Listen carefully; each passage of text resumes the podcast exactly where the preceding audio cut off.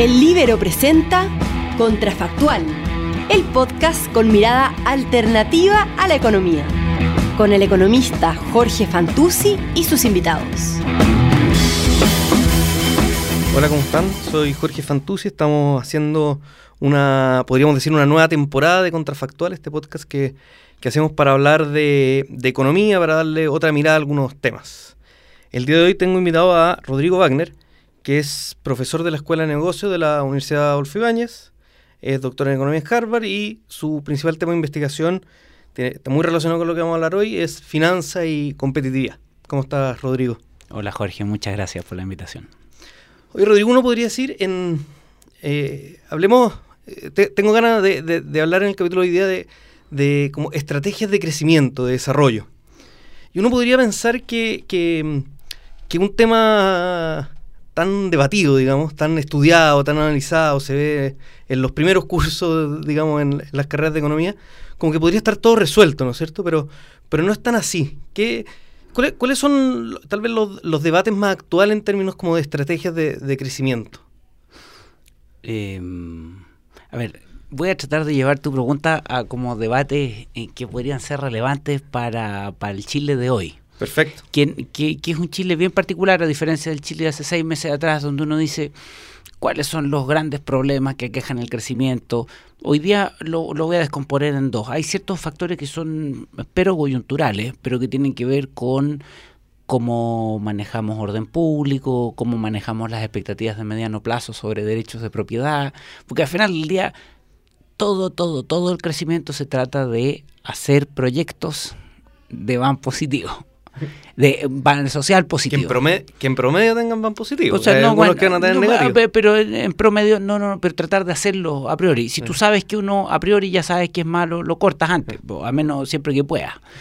Eh, y, y, ahora tenemos dos factores coyunturales que pueden afectar la inversión por ese lado y todo, pero pero yo creo que tu pregunta iba más como por el mediano plazo, asumiendo de que ese tema sí, no estoy pensando como en la, en la estrategia, ¿no es cierto? Claro. En, que, cuando tenemos que pensar en el Chile que quiere crecer, asumiendo que, ¿qué tenemos, asumiendo que tenemos un Estado medianamente funcional y que somos capaces de controlarlo. Ahora tampoco el Estado actual es tan distinto de ese, uno se puede quejar y todo, pero, pero las inversiones tuviste, los grandes proyectos de inversión siguieron y todo. Ya, pero, pero en el fondo, si cambiamos, un, ¿qué cosas se podrían cambiar dentro del, del, de la manera de crecer? Hay ciertas políticas que son bastante poco controvertidas y que tienen que ver con, no, vamos a mejorar la calidad de nuestro capital humano, ese tipo de cosas. Eso obviamente hay que hacerlo. Ahora, tan, eh, lo, que tienen las políticas de cambio de capital humano es que primero no son fáciles, no es solo meterle plata al sistema, y no, y no se ven los resultados en un buen rato. Y eso es lo otro, que es como plantar un bosque que se demora en crecer, y ni siquiera un bosque de eucalipto de pino, digamos. O sea, piensa que todo lo que hagas ahora del colegio va a tener efectos en el futuro. Hay un, hay un punto sobre estrategias de, capital humano que yo sé, te miro así, no es el centro de lo que vamos a discutir, pero hay, un, hay una encuesta que hace la OSD, que no es la encuesta a, de, de, a los escolares, sino que es una encuesta a la fuerza de trabajo y ve las, las, habilidades verbales, las habilidades numéricas de la fuerza de trabajo, no de la gente que está entrando, sino de personas, digamos, entre 25 y 60 años de edad.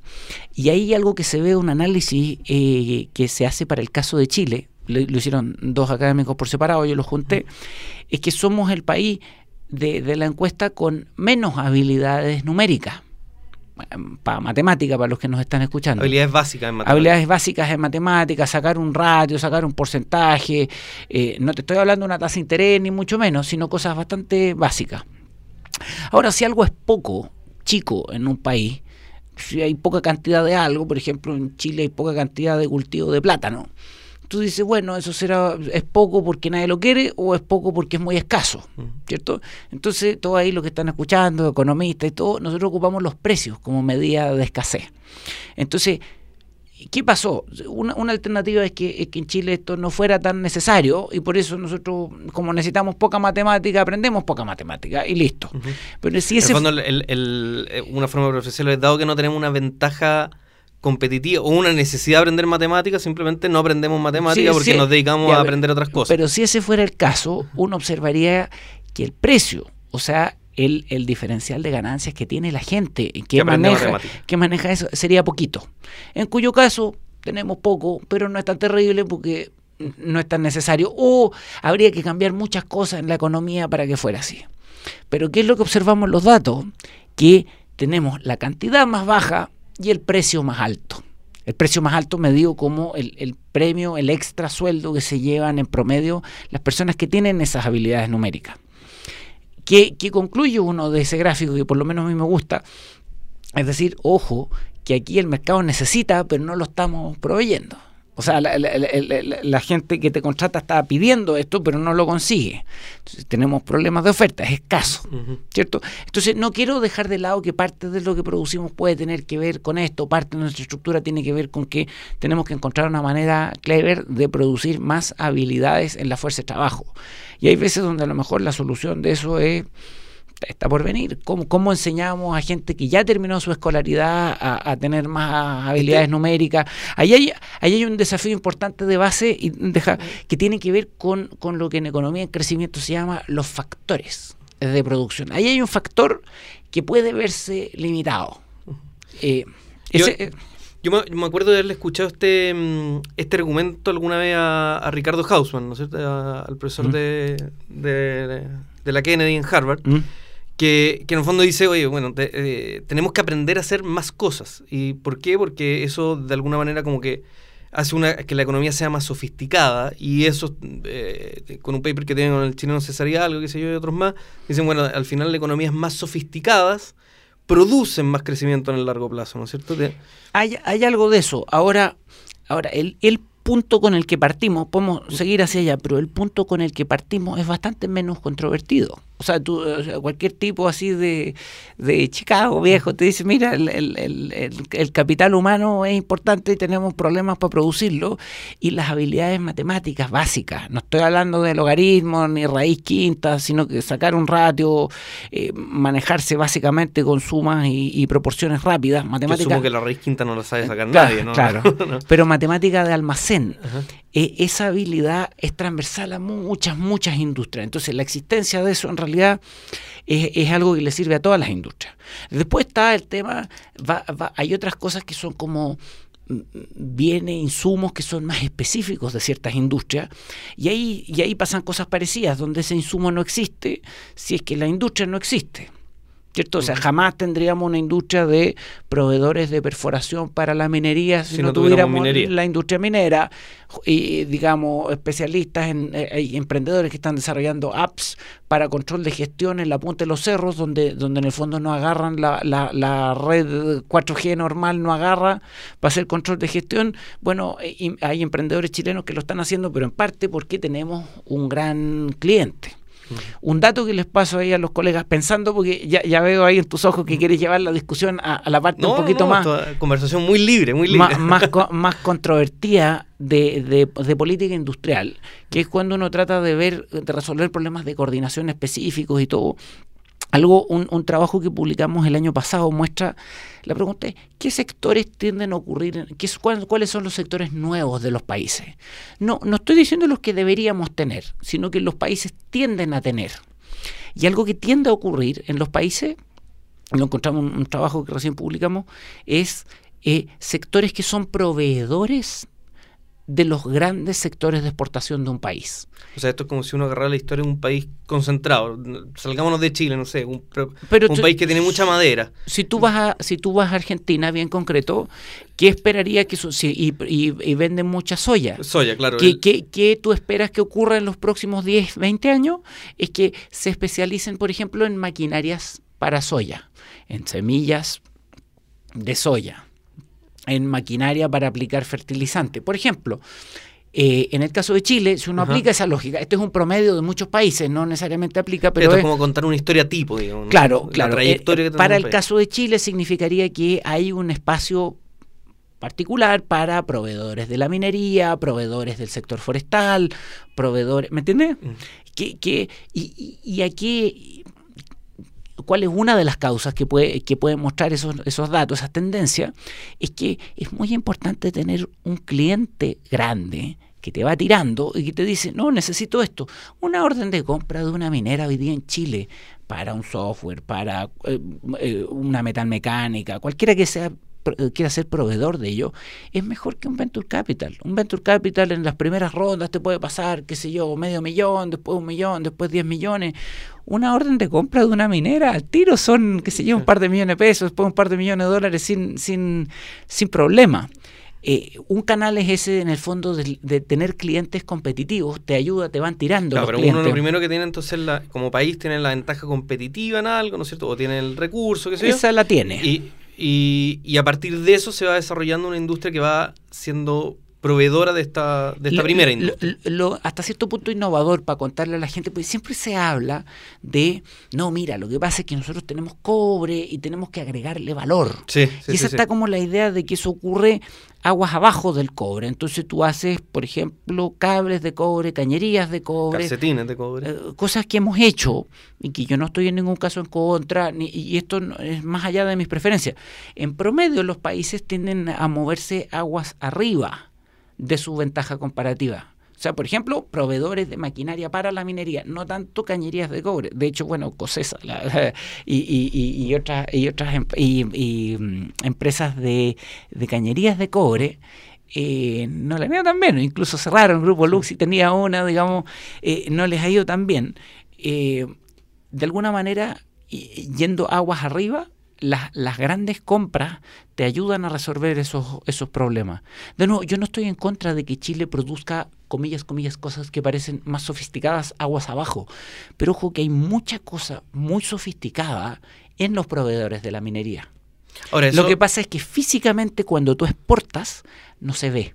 Ahora, la observación de usted es una observación de lo que pasa en promedio, ¿no es cierto? No es normativo, eh, eh, estamos viendo lo, que tiende a ocurrir en los países. yo, y, qué bueno que lo dijiste así, porque eso es justo el, vacío que yo veo. en los mismos discursos que yo te decía de Hausman, lo que estás diciendo tú, la, la conclusión es bastante sólida, ¿no es cierto? Tú haces el, hace el análisis y ves que la, la economía se va diversifica, se va haciendo más sofisticada. En tu caso, tú lo viste agua abajo, ¿no sé, agua arriba, agua arriba, hacia los proveedores. Y, y, y Hausman con Hidalgo encuentran que la economía, sin importar las aguas, digamos, pero que la economía, en la medida que se van haciendo más sofisticada, crecen más y se desarrollan más, ¿no es cierto?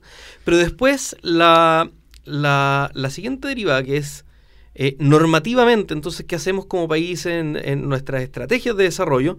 No es tan evidente, ¿o sí?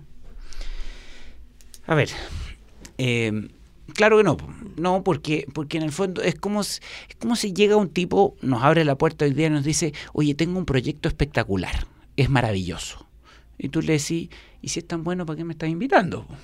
¿O estáis seguro que es tan bueno? O sea, todos los... Eh, eh, seleccionar proyectos que son muy buenos hay mucha gente que te los viene a vender, pero no todos son tan buenos. En, en todo, en todo orden de cosas. La planilla aguanta todo, decimos. Proyectos privados, justamente, justamente. Un profesor de finanzas, de alguna manera, tú tratas de enseñarle a la gente cómo dudar. No dudar de todo, pero sí cómo hacer preguntas clave para que vayan entendiendo el proyecto, porque, como tú dices, la, planilla eh, aguanta todo.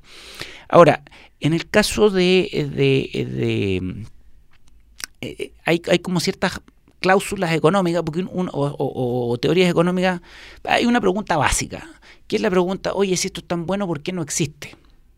¿Cierto? Si esto fuera tan negocio, ¿por qué no se metieron ya?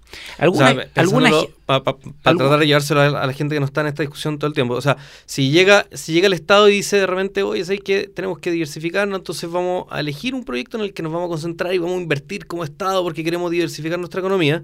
Ahí la pregunta es la que dices tú, ¿no es cierto? Bueno, si es tan buen proyecto, ¿por qué necesita ¿Por qué no existe? Ahora, ojo, que muchas veces esa pregunta, que comillas, comillas, la pregunta de Chicago estándar.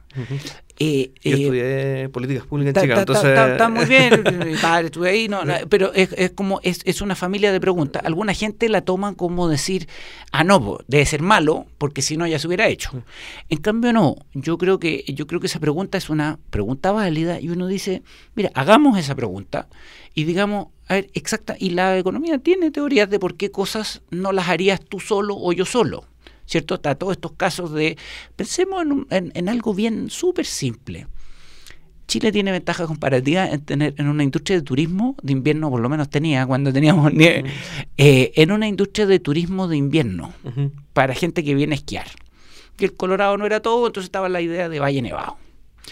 Cuenta la historia que en el fondo había unos inversionistas que querían hacer Valle Nevado, pero pucha, tú no haces Valle Nevado si no tienes un camino. Y entonces eh, tú dices, eh, pucha, pero tampoco tiene sentido hacer un camino para el sector público a, un cerro donde no hay nada. Entonces obviamente hay lo que tú mencionabas al principio, un problema de coordinación.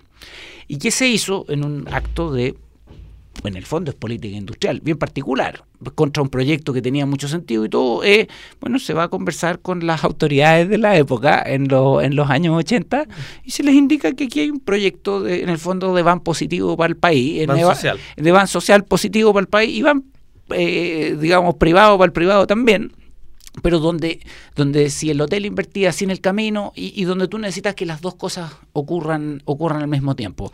Y el resultado es una industria que empujó en parte el Estado al principio, eh, escuchando a un inversionista, escuchando a un par de inversionistas ad hoc. Ojo, que en el fondo como creció un poco Corea. Ahora, ¿cómo hacer eso en un contexto más democrático? Es cada vez más un desafío. porque porque eh, aquí, aquí empiezan a conjugarse varias cosas. Primero, eso perfectamente puede ser búsqueda de renta, ¿no es cierto? Puede ser que el, el inversionista diga, ¿sabes qué? El, el, van es tan bueno, tal vez aquí era muy, mm. eh, un ejemplo muy de esquina, pero el, el, es tan bueno que sé que me voy a endeudar para hacer el camino, porque, porque hasta eso vale la pena. Claro. O, o no sé, o sea... Eh, pero por otro lado, hay incluso, incluso, porque a veces uno lo piensa solo desde el punto de vista como financiero, ya, yo podría pagar por el camino.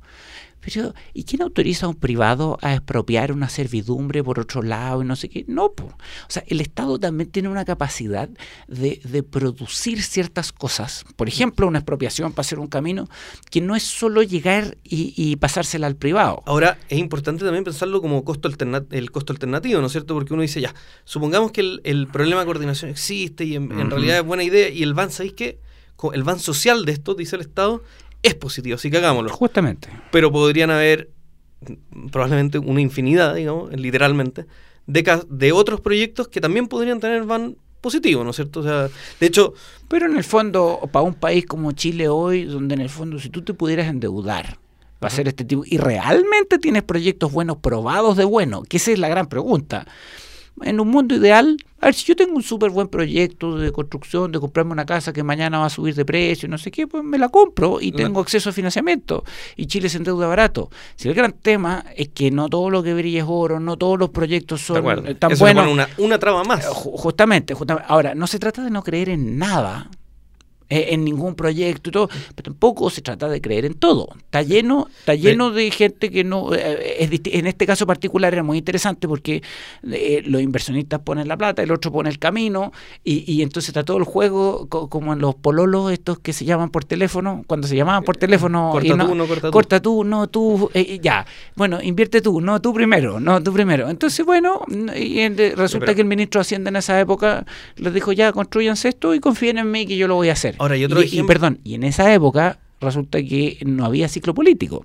Entonces, claro, tú podías entrar a un acuerdo con un ministro de Hacienda que sabes que iba a estar un periodo más largo y todo. el compromiso era más real. Con, con, política como la que tenemos hoy, que tiene enormes ventajas, digamos, de tener democracia, me encanta, no estoy en contra, pero es un poquito más complicado, digamos, hacer estos acuerdos de palabra. Ahora, esto, esto es un caso, ¿no es cierto?, que el, el, el problema, lo que está tratando de solucionar el Estado, un problema de coordinación, entre otras cosas. Sí. Pero uno se va, y esto es... Para un proyecto de inversión productiva que después da plata. Y ojo, para que lo tengamos bien claro, una cosa es como el ban social y cuánto bienestar se generó, y otro es el sucio y cochino cálculo fiscal.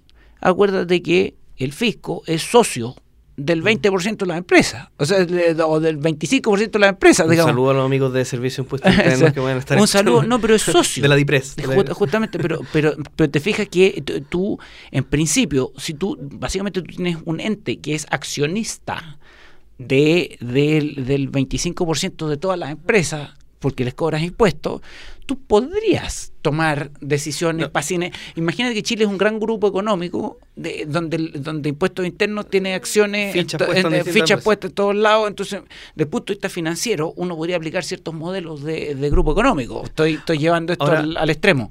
El problema es cómo se hace esto en la práctica, que nunca es fácil. Ahora, que- quiero insistir en el punto del costo alternativo, porque lo que te iba a decir, en enero de este año, creo que fue, no, o- o muy reciente, no sé si tal vez menos, se- leí en el diario del financiero, la Corfo eh, eh, pone como meta aumentar un 10% los ingresos, estoy tal vez voy a ser inexacto, Dale. pero eh, 10% los resultados de las empresas proveedoras de salmón.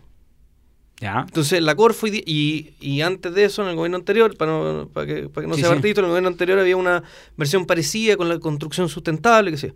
Entonces uno se pregunta, pucha, eh, está bien, el van de ese proyecto probablemente es positivo, incluso en términos de recaudación fiscal, pero ¿por qué? Si no se podrá invertir en otra cosa sin elegir, digamos, a, este el- voy a usar la frase que se usa siempre, pero ¿por qué no? Porque hay que elegir a los ganadores, digamos, de, del incentivo o del, o del empujón público.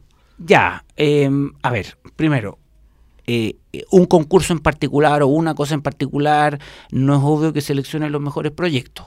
Ahora, algo que uno ha aprendido también de, siendo agnóstico de, de- de- ciertas políticas industriales, también, también uno, uno dice, oye, mira, los países a veces hacen cosas cuando se fijan objetivos. Y a veces los objetivos no son perfectos, pero, pero son puntos focales que resuelven un juego de coordinación. Y en ese sentido a veces ayudan. O sea, por ejemplo, si tienes un ejecutivo que entienda de una industria y puedes pagar uno o dos, bueno, tienes que apostarlo a un par de industrias. Yo yo una vez yo escribí un, un- un artículo de ocho o nueve maneras en las cuales podemos hacer targeting de ciertas industrias. Porque cuando tú, la pregunta, si tú agarras el libro, así para los colegas que son más economistas, si tú agarras un libro de evaluación social de proyecto, tú tienes proyecto, ¿cierto? Y tú le calculas eh, los resultados y todo. Pero, pero la pregunta es, ¿cuáles son los proyectos que te llegan? ¿Cuál es la función, el mecanismo que fabrica proyectos? ¿Realmente te están llegando los mejores proyectos del mundo? ¿O los que te llegan son los que armó un ministerio porque le Bueno, gustaban? eso, eso justamente hace dudar de anuncios como el de vamos a buscar como Estado. Sí, pero, Eh, pero ¿dónde buscas? Te llegan una muestra aleatoria. O sea, que- hay, hay veces donde tú, tú- la, la capacidad para preparar proyectos de, de inversión de todo tipo, tanto en el sector, igual en los grupos económicos. Hay grupos económicos que, que no desarrollan eh, preparación de proyectos porque es difícil. No, Hay, hay, hay otros grupos de nuevos negocios en grupos económicos grandes que lo que hacen es analizan compras, hay adquisiciones, quiñecos, no sé qué, pero otra cosa son proyectos totalmente nuevos. Pero lo que te no diría es un fácil crítico- hacerlo. Lo que te diría un crítico de, de- de las políticas de clúster, ¿no es cierto? Es, bueno, fácil. Entonces que el Estado, como es difícil que seleccione proyectos, que no seleccione. O sea, ¿por qué tiene que No, ser? ya, ya, pero ¿cuál es el mecanismo? Es cuando tú no seleccionas, abres un concurso y en el concurso, un concurso totalmente abierto, te llegan, te llega de partida. Lo que te llega es un montón de, de voy a ser eh, un poquito duro, pero eh, voy a decir, comillas, fábricas de mermelada que no exportan, que son empresas que no escalan de alguien que tiene bajo costo de preparación de proyectos y que está viendo si les llega algo. Sí, hay un riesgo ¿Me- me de, de moral hazard, ahí, No, de no, selección ni, adversa. Ni siquiera moral hazard, sino, sino, sino que la gente que prepara proyectos, la gente que prepara proyectos grandes está ocupada. Mm. Entonces no postula para aparte para estar lidiando con un fondo público. ¿Me, me Lo que pasa es que una cosa es el proyecto y la otra cosa es, es tener una industria como línea en la que uno va a desarrollar distintos Mira, proyectitos para, pero para lograr una mi, meta mi- industrial. mi digamos. impresión, el debate en los últimos 10 años sobre estas cosas de clúster y no sé qué, que había que si hubo gente de un lado que estaba a favor, en contra. Mi impresión es que el debate, cuando tú lo llevas, ese debate so- eh, eh, sobre el rol del Estado en los clústeres y todo, cuando tú lo llevas a algo muy elevado, la gente se va como en la filosófica y están súper en desacuerdo. Y si tú lo llevas a, oye, mira, ¿sabes lo que necesitamos? Es que se instale, un, hay una planta que se quiere instalar acá y necesita, cuando se instaló Maersk, que en realidad, pucha, no, fu- no funcionó tan bien, pero, pero era un proyecto, había Sí, sí. una empresa privada metiéndole plata aquí, no echaba humo la fábrica, eh, le iba a dar trabajo a mucha gente, de repente dijeron, oye, pero es que necesito soldadores.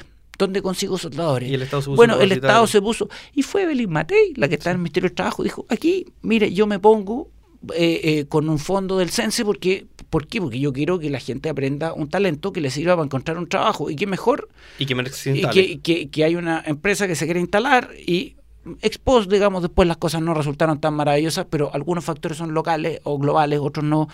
Pero te fijas que cuando uno lo lleva a un proyecto específico, hay oportunidades donde el Estado se puede coordinar y hacer cosas. Lo que pasa es que es difícil, es difícil coordinar, incluso cuando tú quieres coordinar cosas que no requieren lucas del Estado.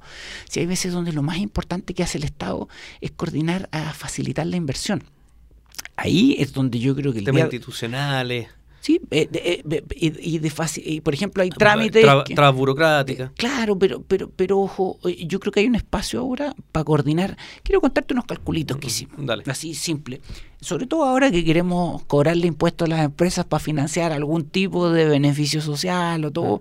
Pero la pregunta es, ¿cuánto, cuánto molesta a una empresa, a un proyecto, que te atrasen el proyecto? Y nosotros hicimos unos calculitos bien interesantes que cuando, si, una empresa ya pagó su CAPEX, su gasto inicial grande, si el negocio empieza a operar en dos años en vez de operar en un año por permisos que fueran malos, que no es el caso promedio de Chile, pero sí podría ser el caso de un proyecto, la pregunta es, ¿cuánto impuesto estaría dispuesto a pagar ese proyecto? ¿Cuánto impuestos extra estaría dispuesto para a pagar para no trazarse? que es una medida en el fondo, yo en el fondo en el mundo yo puedo o cobrarle harto impuesto a la empresa o joderla y demorarla. Pero si hago las dos voy a perder inversión. La pregunta es como una curva de ISO inversión, así para mm. los más matemáticos. Y bueno, un calculito simple te dice que un año vale lo mismo que el WAC. En ese caso serían como que tú una empresa en vez de cobrar la 20 le podría cobrar 7, 8 puntos fácil sino más 7, 8 puntos porcentuales de impuestos. Para quedar indiferente al año de atraso. Claro, claro. Esto, esto es un caso donde, donde la firma ya invirtió, el, el, el, billetón grande ya construyó la planta y no la puede operar. ¿Qué, qué, qué es Esto anecdótico, tal vez te sirva a tus cálculos, pero una vez estuve conversando con un señor a cargo de una constructora y me decía que le habían puesto traba en uno de sus edificios y que se había demorado tanto en tener el permiso para poder vender los departamentos, que al final no había mm. ningún problema y se vendió, fue pura burocracia, que se comieron el ban completo del proyecto. O sea, quedó, mm. al final quedó en cero, solamente por no es raro. Ahí tiene, por ejemplo, imagínate hoy una política industrial, que suena raro llamarla política industrial, pero donde decimos, mira, vamos a elegir ciertos proyectos de ciertas características que estén sufriendo mucho por culpa de de problemas de coordinación internos del Estado. No es lo que a veces uno lo llama como burocracia, red tape, se llama en inglés, como, como si fuera llegar y apretar un botón y cortarlo. Muchas veces son procesos de coordinación que requieren análisis. Por eso te decía que es institucional, son reglas del juego, son... Sí, pero donde hay un espacio. O sea, por ejemplo, uno podría pensar que hoy, incluso lo comentaba en una columna el otro día, uno podría armar una pequeña política industrial de corto plazo de facilitación de ciertos trámites que no alcanza para todos, pero sí para proyectos que son sistémicamente importantes, donde, donde por ejemplo, un, gran proyecto de inversión que atraería 100 pymes por atrás como proveedora y que daría mucho empleo, bueno, es un sector que es importante. La evaluación social de proyectos te dice, ¿dónde enfocarse? Bueno, en proyectos de van grande.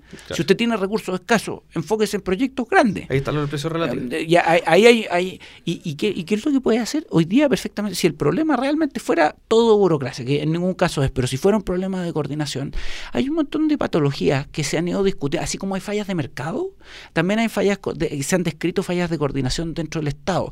Te nombro una que tiende a ocurrir a veces la Contraloría, que todo el mundo le echa, le echa la culpa de todo, a veces la Contraloría le pide un servicio público a.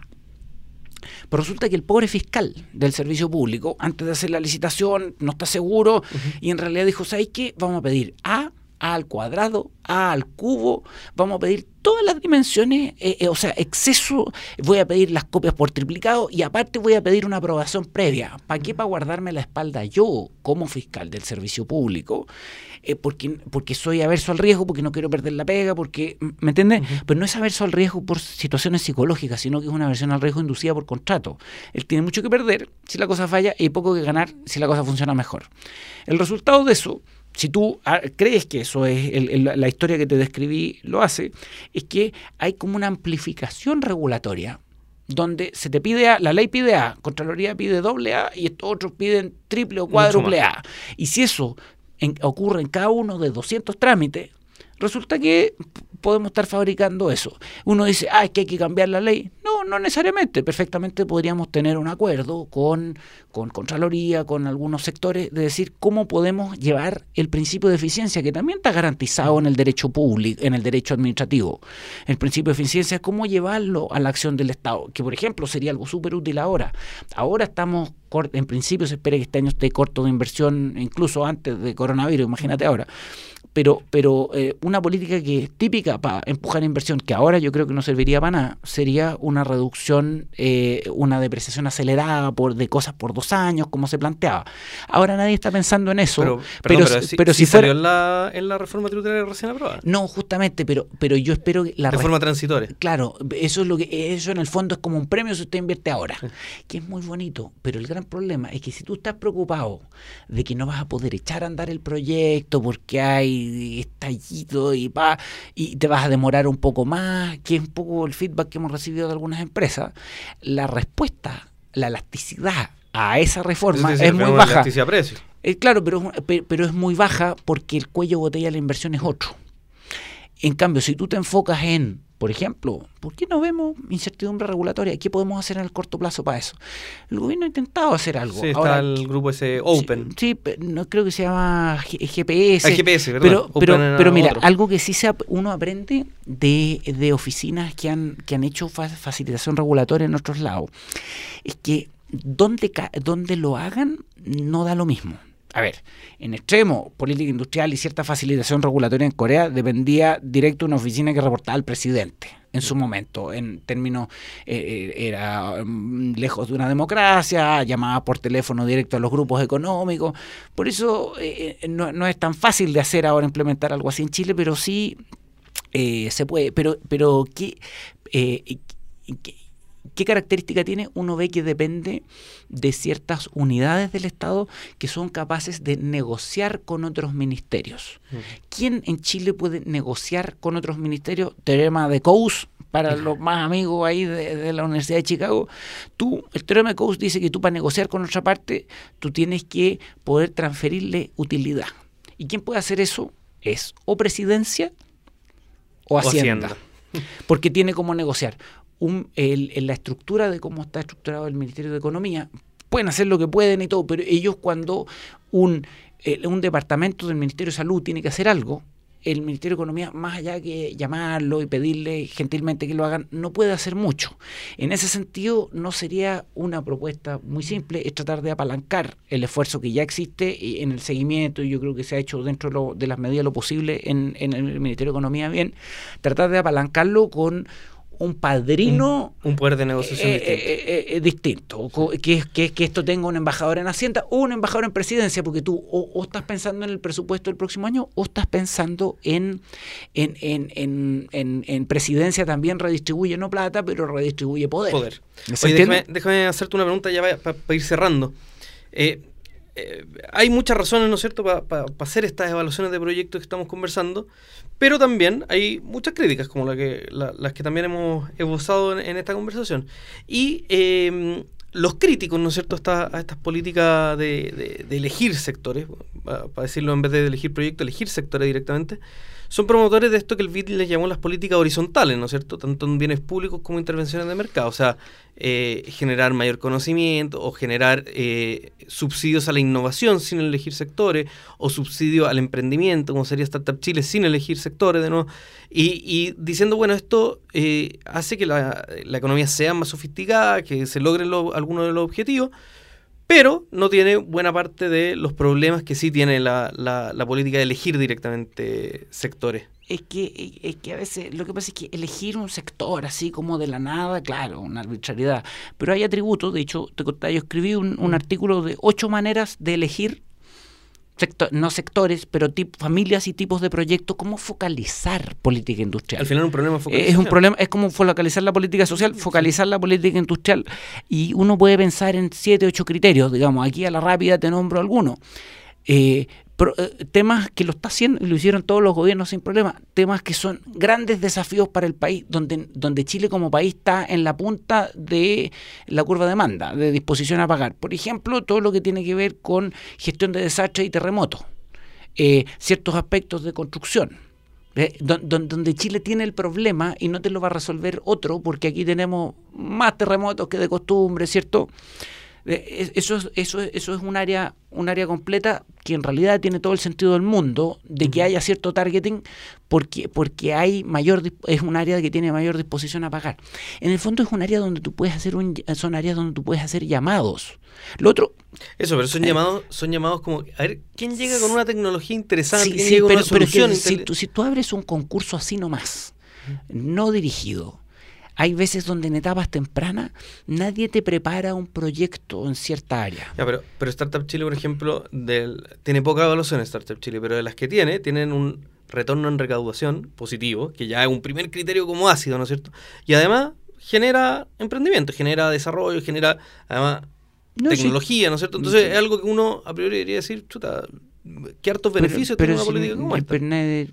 O sea, bueno, Sí, sin elegir sector, el, el estudio que hay de Startup Chile es que el, es que el ingreso, el, el, el último entrante, en, eh, no, el está publicado en el Review of Financial Studies, el último entrante no tiene, no tiene retorno. Eh, el ¿La último. última cohorte? La- la- la- no, no, el último que entra. El- hay un, Ah, ok, hay un el- esquema. La regresión discontinua. eh, claro, pero es el, en la escuela de emprendimiento. Esto es dentro de Startup Chile. No, bueno, Pero sí, pero sí, Pero, te- pero, eh, a ver, yo no, no me, tú me preguntaste por algo bien. como- yo no quiero decir que los otros proyectos son malos. Lo que, lo que te digo es, a ver, yo estoy sentado en varios comités que evalúan proyectos. Y algo que pasa cuando un proyecto, por ejemplo, eh, eh, están todos estos concursos de innovación abierta Ajá. que es un blend súper interesante, que por un lado hacemos un concurso competitivo y todo, pero por otro lado traemos a que una gran empresa tiene un problema en el chancador número 4, donde pierde, donde te revela su gran problema, que es perder 4 millones de dólares al día Por el día que el chacador número 4 se va. Tú tienes que entender el problema y, y en el fondo la gran ventaja de hacer ciertas eh, eh, donde ciertos concursos donde la gente venía amarrada de un proyecto así es que entiendes muy bien al cliente. Y lo otro es que es un cliente grande. Y lo otro es que si incluso si te va bien con eso, tú después le puedes vender a todos los otros que tienen chancadores, porque aparte tú ya le prestaste servicios a BHP Billiton, compañías es multinacionales. ¿Me entiendes? O sea, entende, lo que tú no haces un estu- cuando tú tienes un eh, eh, em- emprendimientos para solucionar problemas B2B a una empresa específica de un sector grande como el que te decía, tú no haces un estudio de mercado, tú vas y te explican el detallito de la cosita.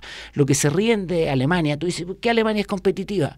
Te dicen en Europa porque Alemania hace la cosita de la cuestión adentro de la cosa. Hace- o sea, haces partes y piezas muy específicas. ¿Qué sabemos de los datos de los emprendedores B2B? Un emprendedor promedio, mucha gente ve, ve a, lo- a los de Facebook, a los de Google, muy jóvenes. El emprendedor promedio que recibe Venture Capital en Estados Unidos tiene alrededor de 41 años. Pero el emprendedor que hace en sector en sector B2B que le vende al cliente tiene como 45. ¿Por qué? Porque es un tipo que Porque ha trabajado en la industria, entiende. O sea, tú, tú a menos que hayas trabajado en ciertos sectores no puedes ser proveedor. Eh, realmente es un, es un- tu, tu estudio de mercado es que te avisen. Parte de los esquemas de innovación abierta justamente buscan hacer, eh, buscan hacer eso. Yo en ese sentido creo que eh, si uno se va al extremo de decir, no, el Estado no va a big winners de ninguna manera. Mira, primero el Estado decide en concurso. El Startup Chile se decide por un concurso. Claro, claro. Que lo hacen eh, y al final hay burócratas poniendo el dedo, al final siempre hay una decisión pública. Entonces, eh, eh, eh, yo estoy totalmente en contra de los excesos, pero, pero al mismo tiempo hay que tomar eh, decisiones porque el set de potenciales proyectos que uno podría financiar es infinito, pero no te presentan todos los proyectos, te presentan algunos. In- in- incluso tener gente que sea capaz de evaluar proyectos, tú no- eh, yo necesito gente sentado en el comité que sepa evaluar proyectos de chancadores mineros. Porque si no, no sé. Eso, no, eso no, no, no lo encuentro en cualquier parte. ¿Me, me entiendes? Entonces, algo de focalización es algo que termina siendo útil y es algo que en realidad hemos hecho siempre. Está bien que haya miedo a, la- a que, a que un tipo te diga, mira, ¿sabes qué? Vamos a decidir como en el gobierno soviético qué sectores meternos y todo. Y lo otro, como transmitirle de vuelta a todo el mundo de que, de que el tema a veces está en emprendimientos eh, aguas arriba. En proveedores de sectores, mucha gente y la cultura popular a veces se mete en aguas abajo, ¿qué vamos a hacer con el litio? Vamos a hacer batería, vamos a hacer cosas. A veces no es tan obvio que pase eso, no estoy en contra de que ocurra. Y finalmente, eh, hacer un punto, que hay veces donde, donde llega mucho proyecto de negocio de gente que quiere chutear el córner y cabecearlo, o sea, hacerlas todas, más allá de lo posible. ¿Y qué sabemos de la economía moderna, que ahora sufre justamente porque por esto sufre por el coronavirus? Es que, es que tú trabajas en una cadenita de producción, donde tú en realidad no, no haces la batería, sino que haces un insumo o una parte o una pieza, pero eso no es obvio, es, es una parte que tiene que entender muy bien pero eres muy, seco va a ser muy, esa parte. muy bien el negocio. Yo había metalmecánicas que me tocó visitar. Mira, yo soy bueno para hacer la llavecita de la entrada de, de, la, de, la, digamos de la llave de entrada del agua para las casas. En eso soy globalmente competitivo. En el resto, no. La competitividad a veces en sectores en una empresa es a 20 dígitos. Digo 20 dígitos porque lo, lo, las estadísticas oficiales están hasta 10 dígitos.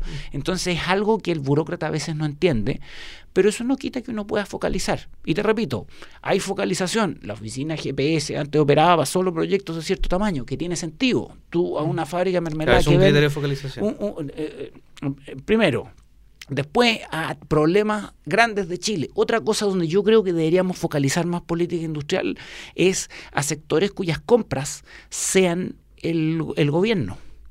En otros países del mundo, por ejemplo, ciertos aspectos de compras militares o de compras del Ministerio de Salud se logran hacer con una fracción de productores locales. Hay maneras de hacerlo clever, evitando captura, evitando problemas y donde puedes lograr sofisticación en el margen. A veces lo más interesante del sector público no es la platita pública que te pueda pasar un par de millones, Sino que te pueda dar la corfa, pedido. sino que el volumen del pedido. Y, ahí hay un montón de espacio. Pero ¿cuál es el problema? Igual que los problemas de innovación en las empresas, es que hacer proyectos innovadores muchas veces es muy intensivo en coordinación dentro de áreas. Y entonces la gente le rehuye porque si tú tienes una conversación con tu jefe sobre tus vacaciones o sobre un proyecto interesante de, de coordinación con otra área, resulta que eh, esa fichita te la guardáis para hablar de tus vacaciones o de tu bono, no de lo otro. Coordinarse entre áreas de una empresa o entre áreas del Es Estado es difícil, pero los países han logrado hacer esquemas para hacerlo. Costa Rica ha logrado una manera clever de hacerlo. Ahora, no ausentes de controversia, porque, porque incluso han metido gente que, que parientes de presidente Claro, y todo, pero de una manera muy efectiva. Oye, hay muchos temas para hablar. eh, se, se- se nos fue el tiempo rapidísimo. Así que, Rodrigo, te, te doy las gracias por, por habernos visitado, por esta buenísima conversación. Esto es contrafactual. Eh, los invitamos a que nos sigan escuchando. Muchas gracias.